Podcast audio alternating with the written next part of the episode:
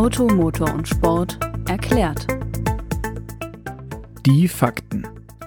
In nur drei Jahren schaffte es das Startup Ego von der Idee bis zur Produktion des ersten Autos, dem Ego Live.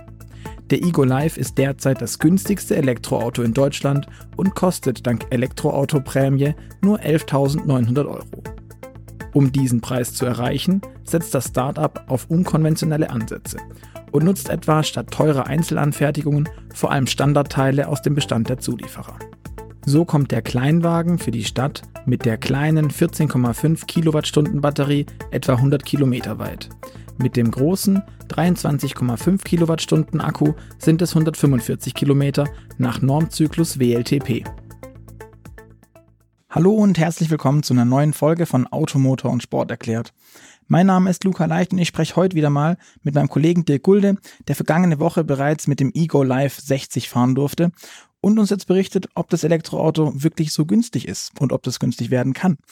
Ähm, Dirk, du hast ja für die aktuelle Ausgabe 11 einen Fahrbericht geschrieben mit dem Ego und ähm, jetzt muss ich ganz ehrlich fragen, glaubst du, denn dass sowas noch oft vorkommen wird? Also, dass du noch häufig Fahrberichte schreiben wirst von Autos, die von Startups kommen, oder ist das jetzt so ein, so ein One-Hit-Wonder-Ding? Nee, also ich glaube, gerade durch den ähm, Wandel hin zu mehr Elektromobilität wird es noch einige Startups geben, die diese Chance nutzen, sozusagen ja, äh, den etablierten Herstellern ein bisschen auf die Füße zu treten und mit ja, eigenen kleinen Autos oder eigenen Ideen, die ein bisschen zu ärgern. Da gibt es ja schon einige Beispiele, wie zum Beispiel äh, Sono Motors aus München oder auch der Street Scooter, der für die Post die Pakete elektrisch ausfährt. Das sind ja auch alle Startups, die quasi eine Lücke gefüllt haben, die die großen Autohersteller bisher noch nicht äh, bedienen konnten. Mhm. Also der große Vorteil, sagt man ja immer von Startups, ist, dass sie eine andere Denkweise haben, nicht mit eingefahrenen Strukturen zu kämpfen haben, nicht so groß sind, klein, agil und so weiter. Ähm, wie ist denn das bei Ego? Bei Ego ist es im Prinzip ganz genauso. Also die machen einige Dinge anders, die ein großer Autohersteller so einfach nicht machen würde. Die nutzen zum Beispiel ganz viele ähm, schon fertig entwickelte Bauteile von der Stange, aus dem, aus dem Regal praktisch, von Zulieferern, aber auch von großen Herstellern. Die Rücklichter beispielsweise, die kommen von Hella und werden äh, überhaupt nicht angepasst. Die werden einfach so, wie sie Hella als Standardrücklicht im Programm hat, übernommen und kosten dann eben 24 Euro.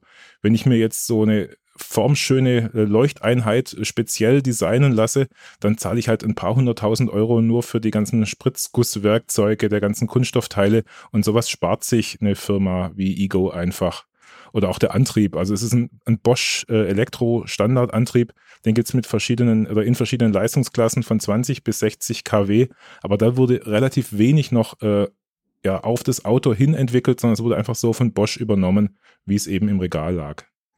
Okay, aber ähm, jetzt ist es ja so, dass Startups ja häufig, oder was heißt häufig, eigentlich immer die Erfahrung fehlt. Es sind immer junge Unternehmen, die sowas vorher vermutlich noch nicht gemacht haben. Bei Ego haben wir jetzt den Spezialfall, dass der Professor Günther Schuh vorher schon mal mit Street Scooter, diesem Post-Startup, von dem du gerade eben schon gesprochen hast, ähm, das jetzt diese Postlieferwägen baut elektrisch, schon mal quasi eine Autofirma, wenn man so will, eine kleine hochgezogen hat. Daher ist Ego jetzt vielleicht auch ein schwieriges Beispiel im Moment. Aber fehlt es denen generell nicht immer an Erfahrung, wenn ich mich jetzt zurück erinnere an die Anfänge der, der Koreaner beispielsweise. Das waren ja am Anfang echte Hütten. Ähm, das hat sich wahnsinnig gemacht. Das sind heute tolle Autos, die, die absolut konkurrenzfähig sind in sehr, sehr vielen Punkten. Ähm, ist es dann aber nicht bei den, bei den Startups genauso, dass die momentan da noch wahnsinnig hinterherhinken müssen? Ja, doch, das, da ist auf jeden Fall was dran. Wobei man muss sagen, oftmals sind äh, gerade bei solchen Startups dann ähm, Leute im Hintergrund tätig, ähm, die vorher vielleicht bei einer Auto, bei einer großen Autofirma gerade im Elektrobereich gearbeitet haben. Also es gibt ja zum Beispiel auch das Startup ACM, die so ein kleines Stadtwägelchen bauen. Das ist von einem ehemaligen BMW-Manager, der den am BMW i8 mitentwickelt hat, äh, hochgezogen worden. Also das Know-how kommt quasi schon auch von der Autoindustrie und äh, ja, konzentriert sich dann eben auf das Start-up. Genauso ist es jetzt auch mit dem äh, Professor Schuh. Das ist ein Produktionsfachmann, also der äh, unterrichtet seit Jahren oder Jahrzehnten, wie man günstig äh, Produktionsanlagen aufbaut. Und der weiß natürlich, was so eine Fabrik für so ein Elektroauto braucht. Okay, ähm, aber das Innovative, wie ich es immer verstehe, ist gerade bei, bei Professor Schuh, dass er versucht, neue Ansätze zu finden. Du hast gerade eben schon gesagt, er benutzt viel Stangenware, aber macht das ist alles? Also kauft er einfach nur billig ein? Nee, das sind nicht nur die, die billigen äh, Standardteile. Äh, Im Prinzip das Besondere an dem Ego ist das Produktionsverfahren. Also ähm, die Firma Ego spart sich komplettes, ein, ein komplettes Presswerk und eine komplette ähm, Lackieranlage. Und das sind jeweils zweistellige Millionenbeträge. Also ein Presswerk kostet 800, der kostet 80 Millionen Euro, um daraus diese Spezialteile zu pressen, aus diesen Stahlrollen sozusagen, um daraus dann diese Rohkarosserie, die selbsttragende Rohkarosserie zusammenzuschweißen. Und der Ego, der nutzt keine selbsttragende Karosserie, der nutzt äh, im Prinzip Alu-Stangenprofile, die zusammengeschweißt werden und macht daraus einen Rahmen. Dann spare ich mir das komplette Blechwerk, weil diese Stangenprofile, die kann ich einfach so kaufen bei irgendwelchen Metallherstellern und brauche überhaupt keine Presswerkzeuge. Und genau das gleiche ist mit, mit ähm, der Lackiererei auch. Der Sono hat eine, äh, der Ego hat eine Kunststoffkarosserie und ähm, die wird im Prinzip aus komplett durchgefärbten Thermoplastteilen hergestellt. Das heißt, die Teile kommen schon in Wagenfarbe vom Zulieferer. Das ist ein kleinerer bayerischer Zulieferer. Und die werden dann über ein relativ günstiges Thermoverfahren in die entsprechende Form gebracht und eben nicht über ein riesiges Stahlpresswerkzeug, wie, wie es sonst gemacht wird. Und die kommen in so einer Qualität aus diesen, äh, aus diesen ja, Wärmeumformungsmaschinen, dass sie nicht auch mal mehr lackiert werden müssen. Also die sind hochglänzend wie ein Autolack, der in mehreren Schichten inklusive Klarlack aufgetragen wurde. Also wirklich beeindruckend, in welcher Qualität die Karosserie aus den Maschinen kommt. Aber jetzt besticht ja die normale Autoindustrie, wie wir sie kennen, die großen von Daimler bis VW, ja damit, dass die vor allem auf Stückzahlen setzen. Das macht Igor jetzt aber anders, hast du vorher gesagt. Ganz genau. Und das ist auch der Grund, warum diese Produktionsverfahren gewählt werden. Wenn ich jetzt damit rechne, dass ich mehrere Millionen Autos baue, dann lohnen sich irgendwann mal auch die teuren Maschinen, weil natürlich so eine selbsttragende Karosserie aus äh, Stahlblech schon auch ihre Vorteile hat oder aus Aluminium, wie bei einem Audi A8 im Space Frame. Ich kann eben ja, jeden Winkel im Auto genauso ausnutzen, wie ich es brauche. Und wenn ich jetzt aber eine, eine grobe, ähm, ja, Stangenprofilkarosserie äh, oder einen Unterbau habe, dann ist die, die Raumausbeute und das, die Flexibilität nicht ganz so hoch da. Aber dafür ähm, muss ich auch nicht so viele Autos produzieren. Ähm, Ego äh, will pro Jahr 10.000 Autos bauen und das ist einfach nur nicht die Menge, wo es sich lohnen würde, so riesige Presswerke ähm, hinzustellen. Ähm, aber wir haben jetzt vorhin viel über den Preis gesprochen. Ein großer Preistreiber in dem ganzen Thema bleibt und ist ja der Akku. Ähm, da kann ich ja quasi, da komme ich ja nicht drum rum.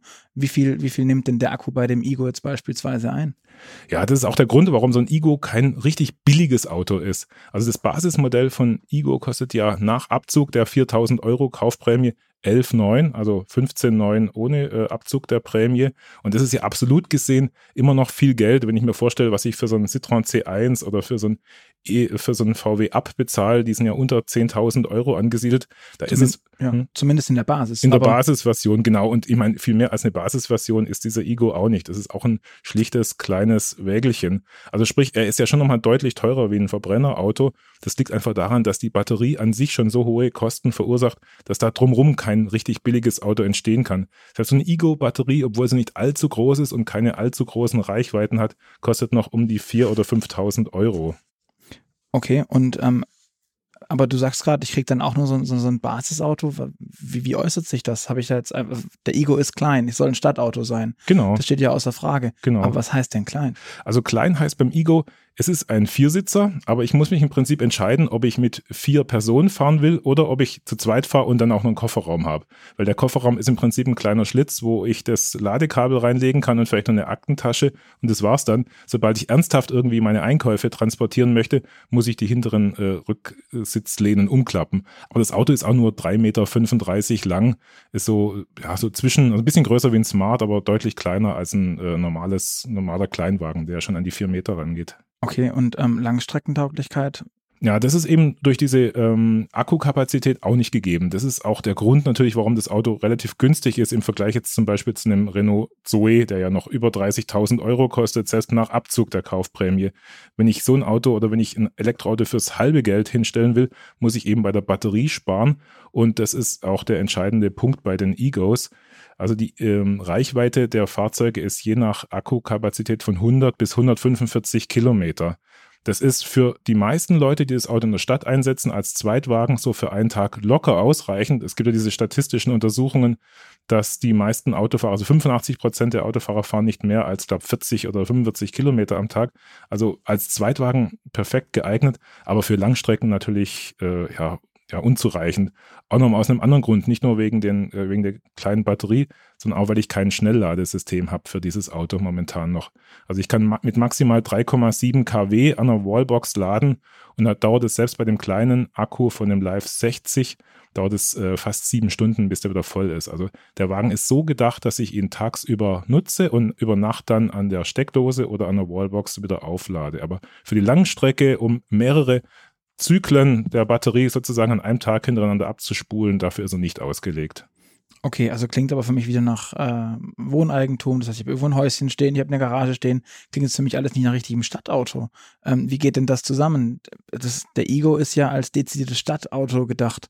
Oder setzt er einfach drauf, dass jetzt alle Parkhäuser und alle Tiefgaragen in Wohnhäusern und so weiter ähm, und alle Laternenparker jetzt auch eine Ladesäule zur Verfügung haben? Ja, der Ego kann ja im Prinzip auch nicht das Problem alleine lösen, das im Prinzip alle Elektroautos in der Stadt haben, nämlich dass ich eben normalerweise, wenn ich abends, wenn ich keinen festen Parkplatz habe und abends um den Block fahre und gucken muss, wo ist eine Lücke frei, dann habe ich normalerweise keine Lademöglichkeit da.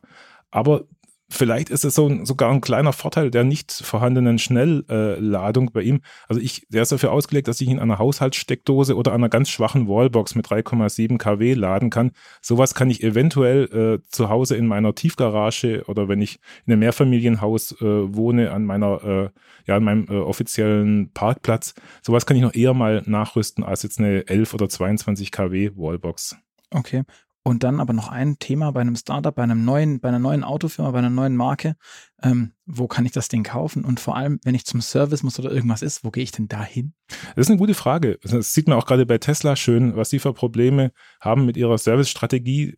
Die verkunden an einem Tag, dass sie ihre Autohäuser alle schließen wollen, nur noch äh, über Internet bestellen. Am anderen Tag geht es wieder in die andere Richtung. Da hat sich Igor schon ganz, äh, ja, finde ich, ganz clevere Gedanken gemacht. Dadurch, dass der Antriebsstrang ohnehin von Bosch kommt, ist es äh, vorgesehen, dass auch Bosch-Dienste den Ego ähm, warten können. Und Ego will noch in diesem Jahr, also 2019, noch 60 markenunabhängige Autohändler auftun, die einen angeschlossenen Bosch-Dienst haben, die sich diesen Wagen dann auch in den äh, Vorführraum stellen können, die äh, ja, Interessenten dann alle Fragen beantworten und die dann auch über ihren Bosch-Dienst die Wartung übernehmen können. Okay, jetzt alles in allem klingt es ja relativ interessant, aber was ist denn dein persönlicher Eindruck? Du bist ja schon gefahren, du konntest es angucken, anfassen, mit den Leuten reden, von Igor selbst. Was ist dein Fazit zu dem Wagen? Um, ähm, ja, schwer zu sagen. Also das Witzige ist, worauf wir jetzt noch überhaupt nicht zu sprechen gekommen sind, ist, das Auto fährt sehr, sehr sportlich. Also es macht wahnsinnig Spaß, dieses Auto zu fahren. Er hat äh, ja, hohes Drehmoment beim Losfahren, hat einen Heckmotor, der die Kraft auch ganz toll auf die Straße bringt. Da drehen keine äh, Räder durch, dadurch, dass das Heck hinten äh, einfedert, äh, ja, presst er seine Antriebsachse richtig schön drauf, wie so ein Porsche 911 auch im Prinzip. Und er ist auch von der Lenkung her und von allem sehr, sehr sportlich abgestimmt. Das passt eigentlich gar nicht so richtig zu einem günstigen Stadtauto. Für so ein, für so ein sportliches Auto würde ich mir vielleicht sogar dann wieder eine größere Batterie oder sowas wünschen.